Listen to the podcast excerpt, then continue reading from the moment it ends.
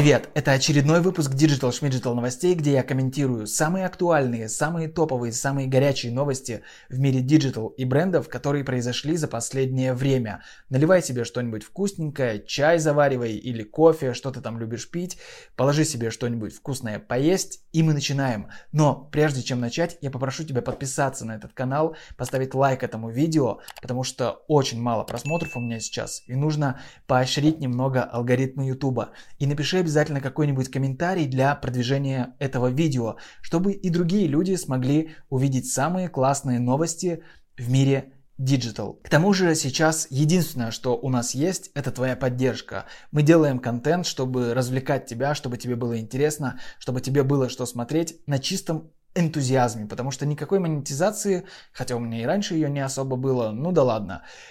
Тем не менее, твоя поддержка очень-очень важна, по крайней мере для меня. Не буду говорить за всех YouTube-блогеров, они зарабатывают с рекламы и прочего. Я ничего с этого не зарабатываю и делаю это на чистом энтузиазме, потому что мне это нравится и надеюсь, это будет нравиться и тебе. И поделись этим видео в соцсетях или распространи среди своих коллег, знакомых, Потому что эти новости, на мой взгляд, очень интересные, и эти новости я сам обсуждаю среди своих близких, среди своих знакомых, коллег и так далее и тому подобное. Мы все общаемся в этом круге, и все эти новости так или иначе проговариваем. Поэтому будет интересно, мы начинаем. Москвич вместо Рено. Французская компания уходит, но не прощается. Да, такая ситуация произошла, что Renault уходит с российского рынка и передает свои активы российской компании. Но не просто российской компании, а правительству города Москвы. Очень интересно, как так получилось. На самом деле сейчас есть такая тенденция, чтобы продолжать работать в современных условиях в рамках Российской Федерации, зарубежным компаниям приходится придумывать вот такие способы. И мы об этом чуть позже тоже поговорим, увидите, что действительно сейчас есть такая тенденция. Так вот, московское правительство пообещало, что они на этом заводе будут теперь делать москвичи, легендарные москвичи, которые вы наверняка знаете или хотя бы один раз видели в своей жизни. Очень интересно, что из этого получится, очень интересно посмотреть, какой москвич будет. Было бы прикольно, если бы они воссоздали реально там какой-нибудь 412 москвич или 41 и его как-нибудь проапгрейдили. Забавный факт, что товарный знак Алико, также его транскрипция латинская и вообще эмблема москвича фирменная принадлежат, как вы думаете, кому? Принадлежат они концерну Volkswagen. И принадлежала, точнее, до недавнего времени, у них как раз-таки закончилась лицензия, и пока что неизвестно, обновил ее Volkswagen или нет. Но, тем не менее, они этот вопрос тоже будут как-то урегулировать. И я думаю, что на самом деле Рено тоже продолжит выпускать на этом же заводе, просто это будет немножко от другого юридического лица. Вот и все. Наш Мак и Булкова. Пользователи соцсетей предложили свои названия для Макдоналдс. Как я уже говорил ранее, сейчас все зарубежные компании идут по такому пути, что передают свои активы каким-нибудь российским юрлицам. Слава Богу! Наконец-то закрывается Макдональдс. Наконец будет нормальная еда. Да здравствует наша еда. Чтобы дети наши были здоровы и кушали нашу еду. Господи, спасибо тебе за это. Соответственно, Макдональдс поступает точно так же и передает свои права человека, у которого были уже франшизы Макдоналдс, но теперь на него свалилось просто 800 ресторанов примерно. И я думаю, что для него это счастье, но как он с этим совсем будет справляться, непонятно. Потому что контроль контроль качества и прочее нужно будет усиливать. Надеюсь, все будет нормально и они совсем справятся. Но само название Макдоналдс использовать будет нельзя. Поэтому сейчас пользователи соцсетей и вообще пользователи интернета придумывают свои названия для нового Макдональдса. Кстати, свои варианты тоже можете написать в комментариях, будет интересно почитать. Я читаю все комментарии, можем пообщаться, попридумывать какие-нибудь смешные названия. Кого? Макшнакнекс. Что это такое? Макдокнак. Ты искал Макдональдс? Нет, не Макдоналдс, а Макшнакнекс. Хочется, конечно, чтобы выбрали какое-нибудь классное название, а не какое-нибудь Булково или еще что-нибудь там Наш Мак и прочее, Русмак. Есть такие названия. Это звучит как-то не очень. Хочется что-то оригинальное и уникальное, как всегда, получить, но что будет в итоге, пока что никто не знает. Еще раз свои названия пишите в комментариях, будет интересно почитать, что же вы такого придумаете. Совсем недавно, в 2021 году, Макдональдс зарегистрировали Макдак тоже как товарный знак, поэтому Макдак самое, наверное, напрашивающееся название использовать будет, к сожалению, нельзя. Поэтому Макдак сразу же отсекается, но я думаю, если бы этот товарный знак был не зарегистрирован, то Макдоналдс бы просто стал Макдаком. Надеюсь, что они сохранят рецептуру, вроде бы как обещают это сделать, потому что все тогда разочаруются и перестанут ходить в Макдоналдс. Но если они сохранят это все, то, в принципе, для нас никакой разницы, как для потребителей, как для пользователей, абсолютно не будет, кто там будет управлять.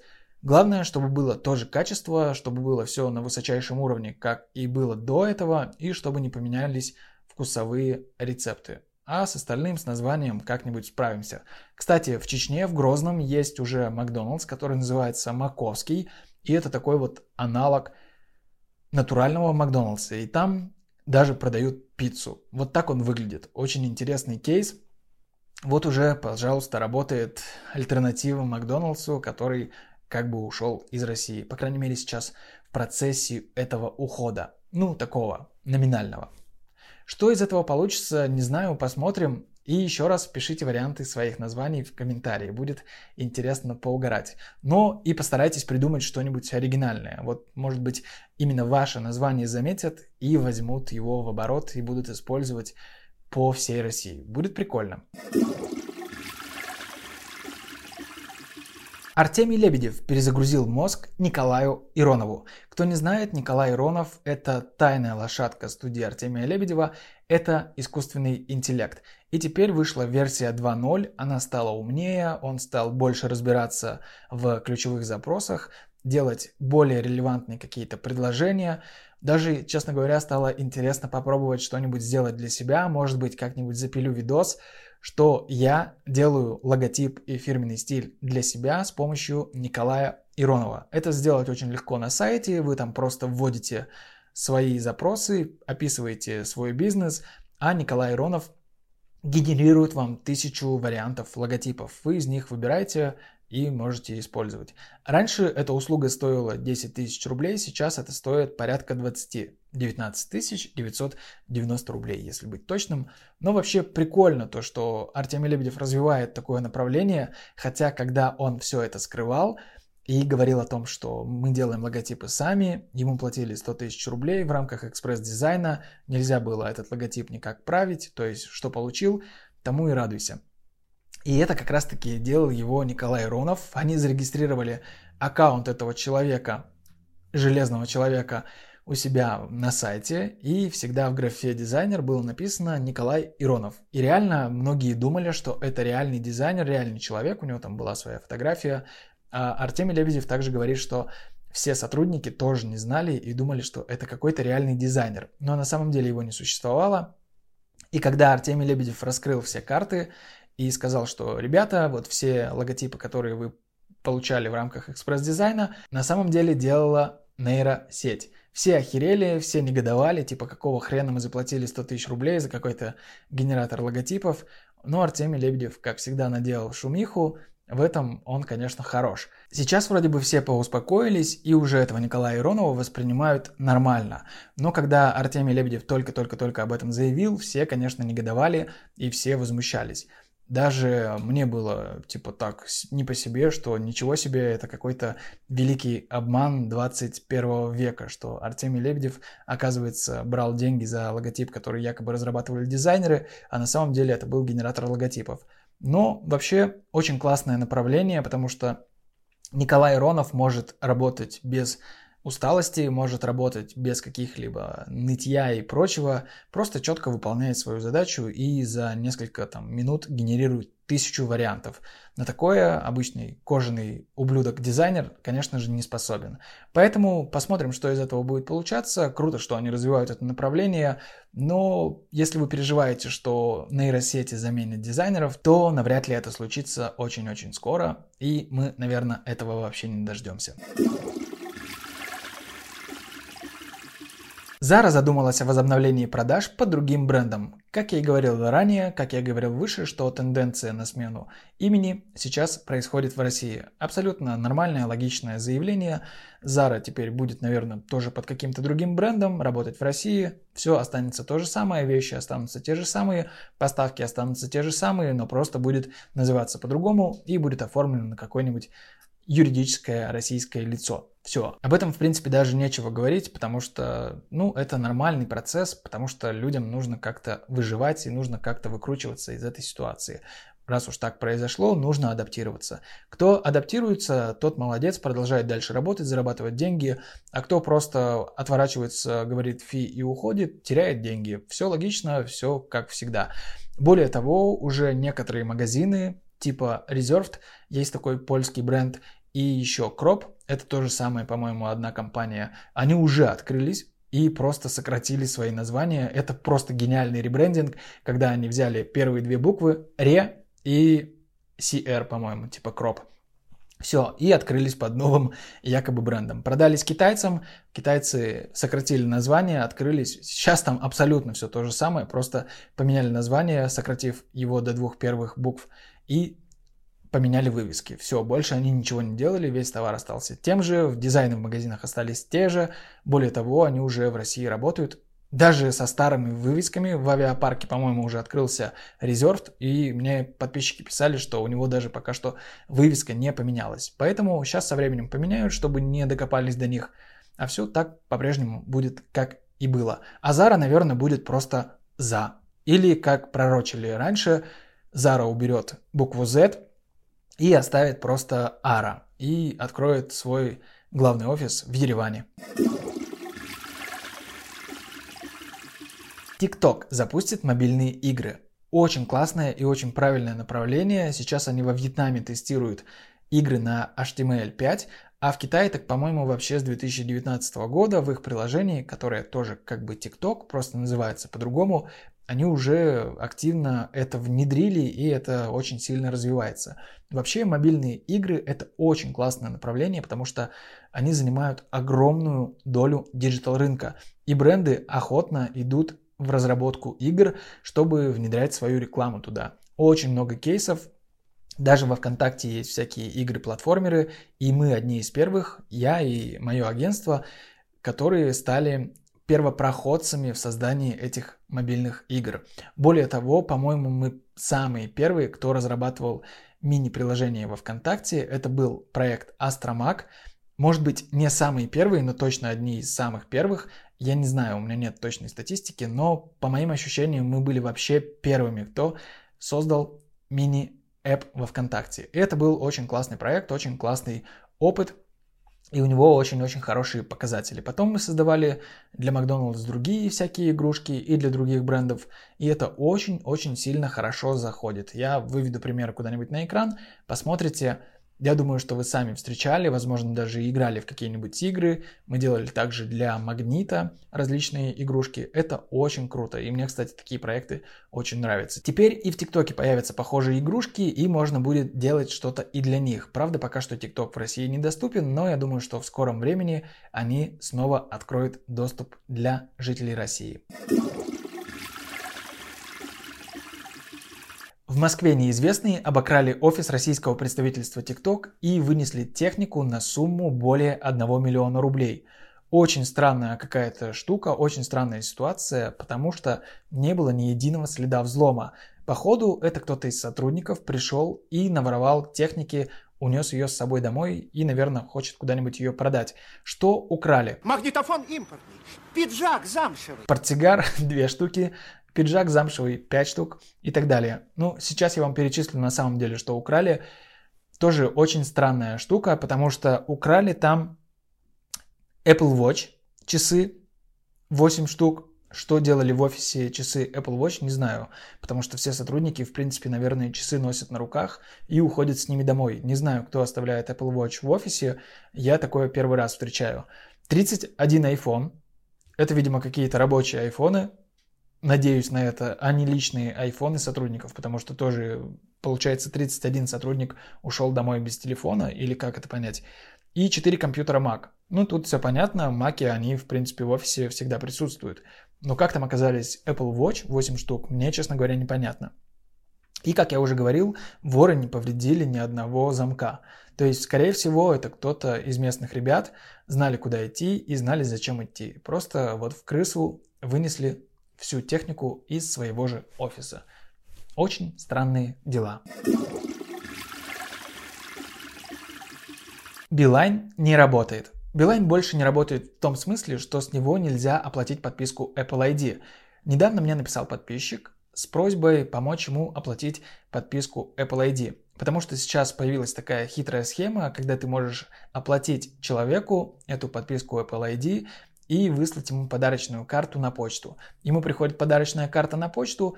Я, кстати, публиковал эту статью у себя в Яндекс.Дзене и в прошлом видео тоже я об этом говорил, ссылка там на эту статью тоже где-то есть. Попробуйте, может быть у вас получится. Не знаю, у меня не получилось. Так вот, мне написал подписчик, я захотел помочь ему оплатить Apple ID, потому что я у себя в телеграм-канале, кстати, подписывайтесь на него тоже, написал, что ребята, у меня есть симка Билайн, вот есть такой способ, кому нужно, я готов помочь, оплатить, потому что мне для своих подписчиков, в принципе, несложно и никаких проблем, трудностей это не составляет. Я всегда людям пытаюсь помочь, чем могу. Мне написала девочка, я все быстро сделал, все прошло, все классно, все оплатилось. Она была безумно рада, что она теперь может оплачивать свои сервисы со своего Apple ID. И также мне вот спустя несколько дней, буквально там неделю, может быть полторы недели, написал подписчик. Я говорю, да, без проблем, конечно, давай сделаем. Он мне скидывает деньги на телефон, тысячу рублей, говорит, пополни, присылает почту, я начинаю оформлять, и мне выходит оповещение, что больше невозможно оплатить, поменяйте платежное средство. Самое странное в этой ситуации то, что они списали с меня деньги, и эти деньги зависли где-то в воздухе, потому что подарочная карта моему подписчику не пришла, и мой Apple ID тоже на 1000 рублей не пополнился. Я позвонил в Apple, долго с ними разбирался. Оказывается, что к ним платеж не проходит. То есть Билайн его замораживает, но в Apple не отправляет. Вот такая ситуация. Они говорят, звоните в Билайн, на что я им сказал, что в Билайне меня пошлют, скорее всего, обратно к вам в Apple, потому что оплачиваю я ваш сервис и разбирайтесь самостоятельно. Мне очень классно помогла девушка из службы поддержки, но, честно говоря, я немного стрессанул, потому что мне показалось, что мой подписчик подумает, что я хочу его кинуть на какую-то злосчастную тысячу рублей, хотя я не знаю. Есть, конечно, такие кидалы и мошенники, но нет, я таким не занимаюсь, и мне стало стрёмно, я говорю, пожалуйста, не думай, что я тебя пытаюсь как-то опрокинуть, сейчас разберусь, сейчас все решим. Он сказал, что он не сомневается во мне и не думает такое, Просто говорит, мне неудобно, что я тебя напрягаю. В итоге я общался со службой поддержки, наверное, минут 10. Мне посоветовали просто подождать, ничего не делать. Но в итоге я вернул деньги и подписчику тоже отправил эти деньги обратно. Оказывается, Билайн их просто заморозил, они держались в воздухе. Причем мне приходила смс, что все хорошо, вы оплатили подписку Apple ID, но деньги сняли и подписки нет. Такая вот странная ситуация. Хорошо, что все разрешилось. Мне еще посоветовали попробовать позже, но позже я пробовать не стал, потому что там, возможно, была какая-то загрузка с серверами. И что самое важное, девушка из службы поддержки Apple сказала, что сервис этот пока что не отменял такой способ. То есть этот способ пополнения с Билайна или МТС еще можно является официальным. То есть все нормально. Apple от этого не открещивался проблема, скорее всего, на стороне самого Билайна. Я не знаю, почему они убрали этот способ пополнения. Для них это должно быть выгодно, потому что я закидываю им деньги и трачу эти деньги. Не знаю, они почему-то, видимо, может, действительно у них какие-то были технические сбои. В чем причина, я не знаю. Если кто-то пользовался таким способом, вот совсем недавно, напишите, пожалуйста, в комментарии. Очень интересно, потому что в принципе, эта функция была жизненно необходима многим людям, кто оплачивает сервисы, различные приложения, Apple Music, iTunes и так далее. очень-очень было нужно, чтобы оплатить Apple ID. Но у меня не получилось, к сожалению. Если у вас все хорошо, напишите, пожалуйста, дайте об этом знать. Илон Маск приостановил покупку Twitter для выяснения обстоятельств, сколько же там на самом деле накручено ботов. Илон Маск сейчас начинает юлить, и я думаю, что он делает это специально для того, чтобы снизить стоимость Твиттера. Он его ранее хотел купить за 44 миллиарда долларов, и он как бы не открещивается от этой идеи, говорит, что я хочу купить, я собираюсь покупать, но ребята из Твиттера, вы что-то там хитрите, потому что у вас ботов не 5%, а гораздо больше, там около 20%.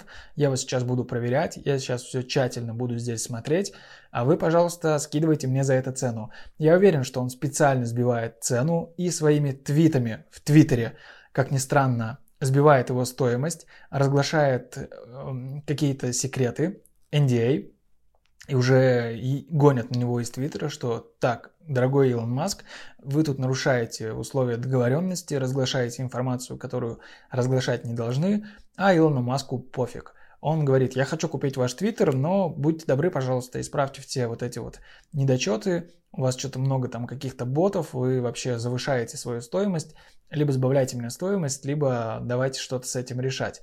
Ну, на самом деле, грамотное решение, Илон Маск в этом плане, конечно, красавец, тут с этим не поспоришь. Он вот заявление сделал громкое, говорит, все, покупаю Твиттер за 44 миллиарда. Все таки вау, ничего себе, как круто. А сейчас он эту стоимость будет постепенно снижать, снижать, снижать, чтобы сделать выгодную покупку. Даже такие богатые люди, как Илон Маск, конечно же, хотят сэкономить. Точно так же все любят скидки, все любят сэкономить, все любят купить что-то подешевле и этому потом радоваться. И потом он в Твиттере напишет, что вот я сбил цену с 44 миллиардов долларов до 30, например, миллиардов долларов. Вот такой я молодец, вот так вот я сторговался, такой я гений. Google обанкротился. Что это значит и почему они обанкротились, давайте разбираться. Сначала некоторые люди впали в панику, потому что как все, Google обанкротился, YouTube закроют, Google Chrome будет недоступен, Google поисковик будет недоступен, Google карты закроются. У Google, да, очень много сервисов, на которых мы все сидим, на которых мы завязаны, всякие Google Доки и прочее, и прочее. Но давайте все по порядку. Во-первых, закрылся и банкротится не сам Google, а всего лишь его российское подразделение. Как вообще появилось это российское подразделение? Все очень просто. Российское правительство сказало Google, в частности YouTube, что давайте-ка, ребята, вы открывайте офис здесь, в России, чтобы мы могли вам, если что, предъявлять. А то вы сидите там в Америке, а мы здесь вам ничего сделать не можем. А вы тут творите, что хотите вообще. Вы вообще оборзели, просто тут блокируете какие-то каналы, там Никита Михалкова канал, Соловьева канал, блокируете, а мы даже попрепятствовать этому не можем. В общем, заставили Google открыть в России российское подразделение. И что происходит сейчас? Сейчас их начинают просто драть в хвост и в гриву. Их очень сильно штрафуют, за каждый шаг их штрафуют, и у них уже накопилось там долгов, штрафов на 7 миллиардов рублей. Представляете себе? Google, конечно же, все это не оплачивает, они с этим не соглашаются, пытаются это все оспорить, но российское правительство не склоняется и говорит, ребята, либо платите, либо, не знаю, мы вас закроем. Собственно, зачем им было открываться здесь тогда вообще? И сейчас Гуглу заблокировали счета, потому что они просрали все сроки, когда это можно было добровольно оплатить, и им заблокировали счета. Соответственно, они не могут никакие операции денежные проводить, им приходится закрываться, потому что они не могут ничего оплачивать официально, ни зарплаты сотрудникам, ничего. То есть вообще полностью им перекрыли все счета, так как они уже не выплачивают долги и с них просто списывают деньги. Если вы когда-нибудь брали кредиты, вовремя их не платили, то наверняка знаете, каково это, когда у вас просто поступающие денежки списывают, и вы их просто автоматически теряете. То есть деньги у вас замораживаются. Точно такая же система. И Google принимает решение просто обанкротиться, чтобы с них не списывали эти деньги, которые они не хотят выплачивать. И поэтому сейчас они закрывают российское российский офис, российское подразделение. Все, не более того, не весь Google закрывается.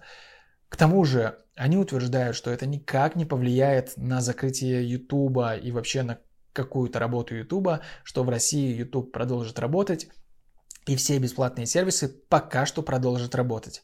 Они это точно, четко говорят и заверяют. Даже могу привести очень точную цитату. Вот она здесь всплывет, посмотрите, поставьте на паузу, почитайте. Но в России на это отвечают, что они тем самым готовятся уйти из России. Они не хотят добровольно уходить из России, потому что это будет некрасиво с их точки зрения потому что они делают такие громкие заявления, что мы за свободу, и мы пытаемся помогать российским жителям, чтобы они черпали информацию из правильных, нужных источников, но тем самым они как будто бы по версии российских властей готовят почву для ухода и скажут, что вот вы нас ущемляете, вы нам не даете здесь нормально работать, поэтому мы из России уходим. Не знаю, кто здесь прав, кто виноват, как вы думаете, напишите тоже в комментарии. Очень интересно будет ваше мнение, но вообще все варианты я сейчас рассматриваю. Как с той точки зрения, что Google действительно никуда не собираются уходить и останется, но с другой стороны, их действительно душат. Их действительно обязывают там блокировать какие-то каналы. И наоборот, каналы, которые блокируют Google, им говорят в российском правительстве, что давайте-ка разблокируйте, почему вы это делаете. То есть очень много конфликтных ситуаций, если у них штрафов на 7 миллиардов, пока что непонятно. Я вообще не удивлюсь, если Google скажет, так, все, ребята, Россия, нам надоело, мы отсюда уходим, тем более, что монетизацию в России и так отключили и сняли. По сути, как бы площадка здесь особо не зарабатывает сейчас. Поэтому они, в принципе, ничего не потеряют, если из России уйдут. Что будет дальше, мы можем только смотреть, наблюдать и потом уже делать какие-то выводы, как там все на самом деле. Пока что даже предполагать очень сложно и прогнозировать что-то очень сложно. Apple выставила на торги персональные данные. Что? Подождите, подождите, возмущаться. Это всего лишь реклама. Apple таким образом, таким кликбейтным заголовком рекламирует свои защиты персональных данных, потому что Apple заявляет, что у них самая лучшая защита персональных данных и возмущается тому, что многие компании злоупотребляют тем, что считывают каждый ваш шаг. Буквально каждый шаг, который вы делаете в повседневной бытовой жизни, все компании за вами следят. И эта реклама на самом деле прикольная, потому что там начинается все с того, что заходит девочка, видит, как ей торгуют просто на каком-то аукционе. Ее переписку, ее входящие, ее какие-то транзакции, все-все-все, что полезно компаниям, они просто вот с молотка буквально пускают. Она все это видит, офигевает, и потом ей приходит оповещение в ее айфончике, что разрешить делиться персональными данными или нет. Она все это отклоняет, и все как по волшебству исчезает. Все, ее персональные данные спасены, это всего лишь был какой-то страшный сон. На самом деле, многие компании действительно за вами следят. Это, я думаю, не секрет, и все рекламы, которые вы о чем-то говорили, например, там ковры, ковры, ковры, ковры, ковры, несколько раз вы проговорили в телефон, а вам потом через несколько минут вы листаете ленту, и вам какая-нибудь реклама ковров выползает. Это действительно так и работает. И вообще всем очень выгодно знать о вас все. Facebook знает о вас все. Куда вы ходите, чем вы увлекаетесь, что вы любите, что вы не любите. И подсовывает тем самым вам рекламу. Это нормальная тенденция в современном мире, но Apple с этим борется. Потому что порядка 230 миллионов долларов на этом зарабатывают компании. Представляете, это огромные деньги. Но вот Apple продвигает тему защиты персональных данных. И я считаю, что это правильно, по твоему желанию должно будешь ты делиться данными или нет. Потому что мне не хочется, чтобы за мной кто-то наблюдал и знал обо мне больше, чем я знаю о себе сам.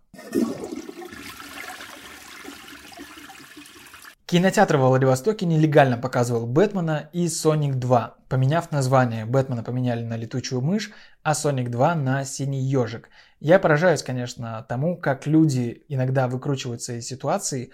На самом деле это смешно и одновременно грустно, потому что кинотеатры сейчас действительно испытывают очень тяжелые, тяжелые испытания. Извините за тавтологию, но потому что в 2020 году кинотеатры гнобила пандемия, никому нельзя было ходить в кино, и они очень большие убытки понесли. Сейчас вот эта ситуация, что просто в прокате нечего показывать, ничего нельзя показывать, и что делать? Российское кино классно, конечно, но пока что еще столько просто и не наснимали, чтобы что-то показывать. И про классное, это я, конечно же, говорю в кавычках, потому что российское кино, ну, смотреть не очень хочется. Лично мне, не знаю, может быть, есть какие-то фанаты российского кино, но я могу смотреть лишь какие-то очень-очень единичные фильмы. И, скорее всего, это будет какое-нибудь фестивальное, либо авторское кино, а не кино, которое показывают в прокате. Что еще смотреть? Какие-нибудь индийские или иранские или еще какие-нибудь корейские, может быть, фильмы, тоже непонятно. Что вообще смотреть? Смотреть особо нечего, потому что в кинотеатрах ничего и не показывают. И люди, соответственно, туда не ходят. Да и в кинотеатр хочется сходить, посмотреть что-то глобальное, масштабное, крупное, со спецэффектами, с классным звуком, чтобы ты сидел, действительно офигевал. Я очень люблю кино, и люблю ходить вот на такого рода фильмы, типа там Марвел и так далее и тому подобное. Но все, теперь нельзя ходить в кино, и вот ребята решили показать нелегально фильмы, которые выходили в последнее время. Что еще делать? Кинотеатры не поддерживают, то есть они просили деньги у правительства, не так много просили денег, им сказали, ребята, сейчас не до вас, киноиндустрия это не такая индустрия, которая необходима сейчас людям. Но на самом деле мне кажется, что кино достаточно важная индустрия, потому что люди ходят в кино отдыхать, люди ходят с семьями, проводят свое время, проводят выходные, и это тоже такой вот акт единения и времяпрепровождения. Поэтому не знаю, я не согласен с тем, что кино какая-то незначительная индустрия. Понятное дело, что когда тебе есть нечего, то тебе не до кино. Но тем не менее, я бы на месте государства помогал кино и выделял бы им деньги на поддержку и что-то с этим делал, потому что индустрия классная и просто сейчас на глазах умирает, кинотеатры закрываются и прогнозируют, что до 50% кинотеатров в скором времени вот просто закроются и больше их не будет. Так вот, Будем смотреть фильмы в пиратском каком-нибудь качестве, на пиратских носителях с торрентов. Недавно же предлагали возобновить торрент, и, по-моему, рутрекер разблокировали, насколько я знаю. Поэтому будем качать фильмы и смотреть дома.